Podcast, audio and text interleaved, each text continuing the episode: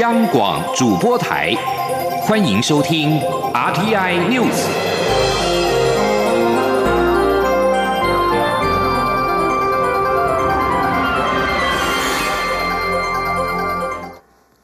各位好，我是主播王玉伟，欢迎收听这节央广主播台提供给您的 RTI News 新闻。首先带您关注。中央流行疫情指挥中心宣布，台湾今天新增九例俗称武汉肺炎的 COVID-19 确诊病例，均为境外移入，目前累计六百四十八例。指挥中心下午将举行记者会说明。他们昨天一口气新增了十四例境外移入 COVID-19 确诊病例，创下自今年四月十九号公布新增二十二起个案之后，七个月以来单日新高。而在昨天新增的境外移入病例当中，当中多数是印尼移工的群聚感染。中央流行疫情指挥中心二十七号表示，即日起新增暂缓两家印尼外国人力中介公司中介移工来台。截至目前，已经有六家中介公司的移工都暂缓入境。而在疫情起源的调查方面，世界卫生组织 WHO 突发卫生事件执行主任莱恩二十七号表示，所谓新冠病毒并非起源于中国，这是一种高度猜测的说法。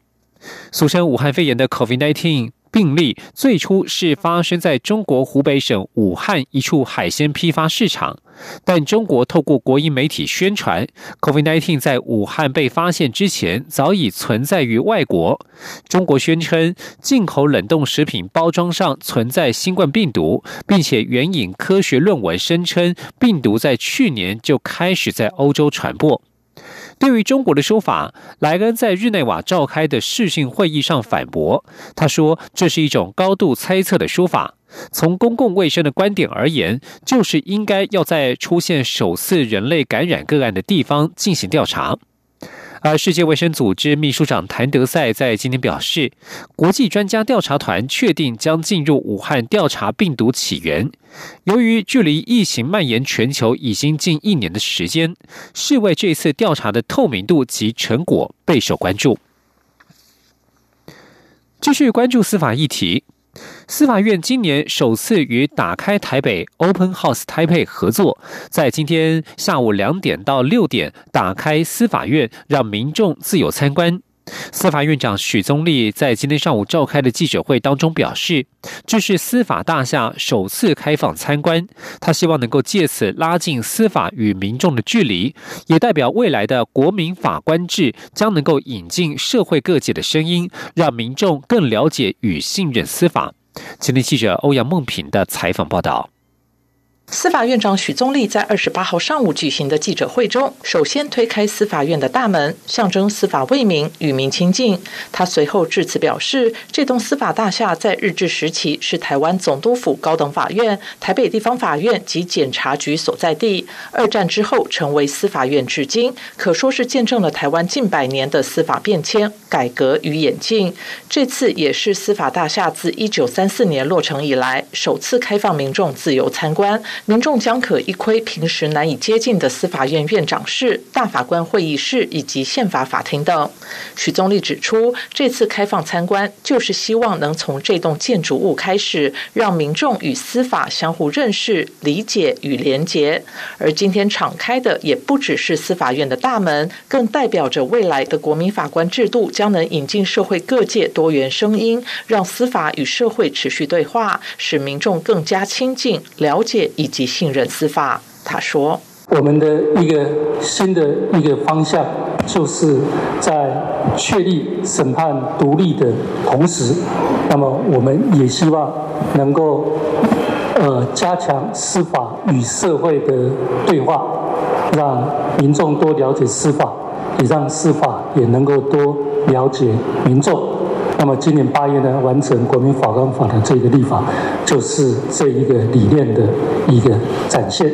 司法院在这次活动中也特地展出三位不同领域的艺术家作品，包括书画名家朱正南的大型书法作品《司法为民，人权在兹》，极地摄影师马赛 Q 透过镜头捕捉司法大厦各个空间的光影变化，展现不同角度的司法，以及视觉设计艺术家陈普以黑色块、荧光绿线条创作的公共艺术作品，让民众透过堆叠不同形状的立体积木，打造自己心中的。司法模样。二十八号晚间，司法院也将在大礼堂放映三场司法相关议题的纪录片，以及一场座谈。司法大厦也将从二十八号起每晚点亮灯光，展现这栋古迹之美。中央广播电台记者欧阳梦平在台北采访报道。而另一项司法议题，则是在韩国发酵。在韩国攻读博士的台湾人曾以玲，六号在首尔街头遭酒驾驾驶闯红灯撞死，亲友不舍年轻生命逝去。二十三号在韩国总统府青瓦台国民请愿问政平台发起联署，希望韩国当局能够再加重酒驾的刑责。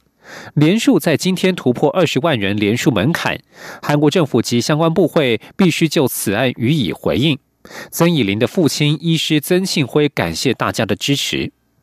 依照韩国国会二零一八年通过的现行法规，酒驾致死刑责为三年以上有期徒刑或无期徒刑；致人受伤则是为一年以上十五年以下徒刑，或可以一千万韩元以上三千万韩元以下的罚金，约合新台币二十五万八千元到七十七万四千元不等。酒驾肇事是许多国家共通的社会问题，而韩国每年有数百人因此不幸身亡。尤其今年因为疫情必须保持社交距离、戴口罩等等，不便取缔酒驾，酒驾的件数有增加的迹象。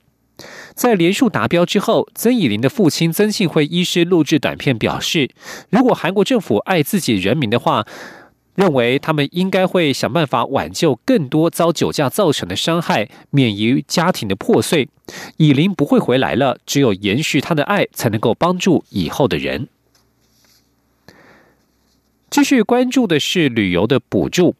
民进党立委杨耀日前在脸书发文指出，交通部春节孝亲专案将需要搭飞机的离岛乡亲排除在外，直批交通部正机用片的政策是错的。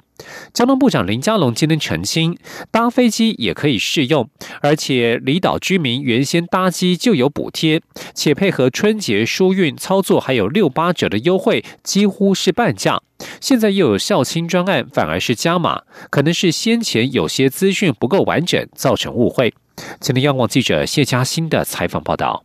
交通部观光局春节孝亲专案鼓励五十五岁以上长辈于明年除夕前三天到大年初二搭乘高铁、台铁或国道客运，到没有在上一波安心旅游补助受惠的地区入住今年第三季住用率衰退的北台湾六县市优质旅馆，每人每晚补助新台币一千五百元，最高可住四晚，补助六千元。不过却引来民进党立委杨耀在脸书质疑，这项专案将需要搭。搭飞机的离岛乡亲排除在外，直批交通部正机用片的政策是错的。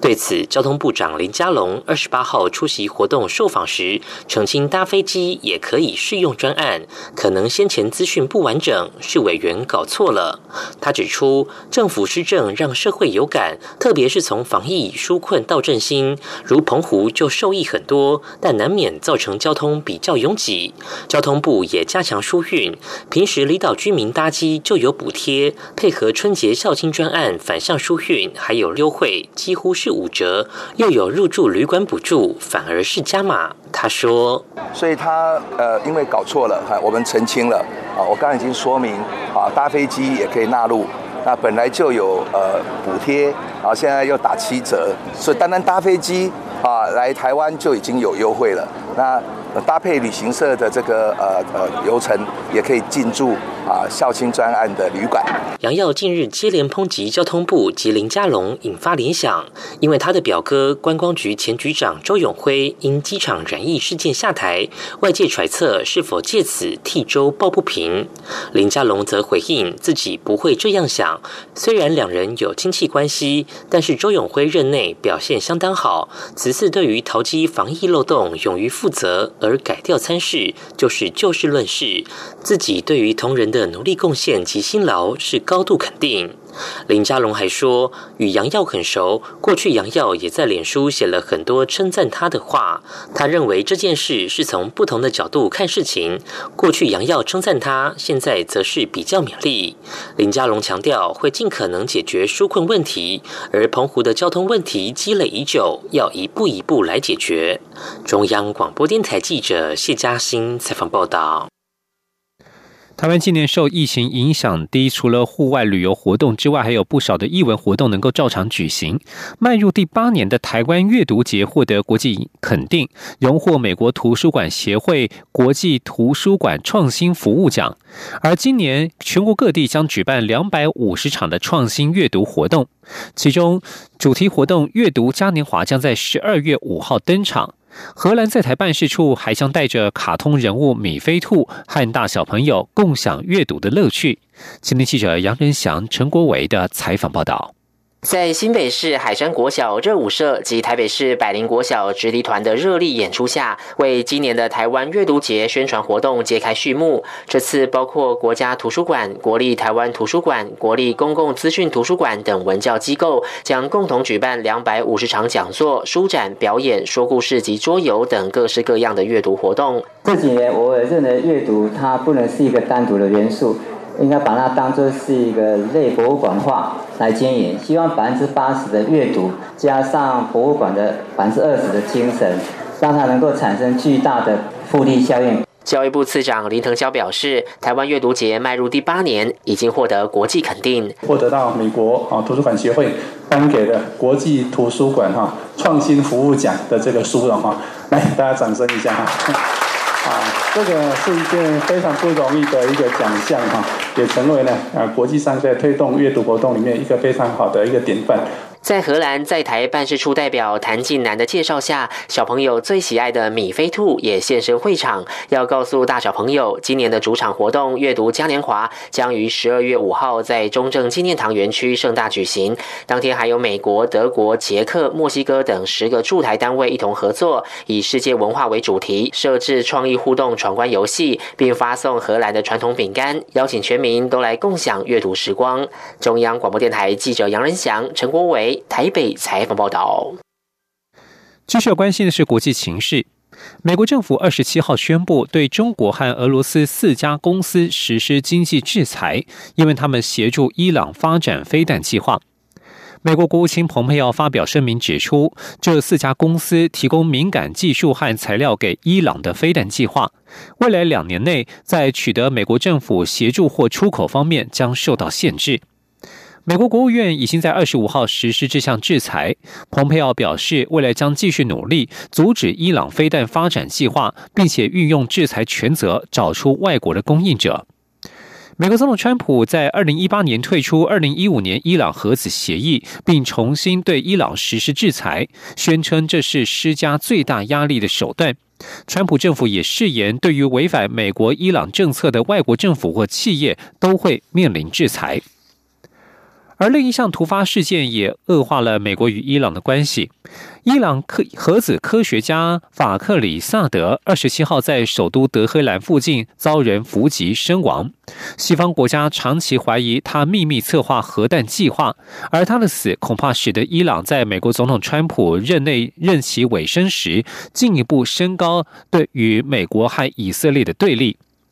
纽约时报》认为，美国总统当选人拜登有意在上任之后重拾被川普撕毁的伊朗核子协议。但是法克里萨德遇刺，恐怕让拜登政府在处理美伊关系更为复杂。此外，伊伊朗今指控以色列是今天行刺的幕后元凶，而以色列长期以来就反对伊朗核子协议。若行刺真的是以色列所为，伊朗恐怕被迫加快目前恢复核武原料储备的脚步。伊朗方面把矛头指向以色列，并且暗指此案有川普的默许。伊朗外交部长查瑞夫推文指称有以色列涉案的明确迹象。以色列及美国政府都对此尚未发声，而以色列方面不愿意评论。以上新闻由王玉伟编辑播报，这里是中央广播电台台湾之音。我是指挥中心医疗应变组副组长罗义军。居家检疫或隔离期间不能出门，如果出现发烧、咳嗽等呼吸道症状，请与卫生局联系，并依指示就医。如非紧急医疗需求，则请于居家隔离或检疫解除后再看诊。所有入境人士一律都要居家检疫十四天，不可以离开住所。违反规定，最高可处一百万元，并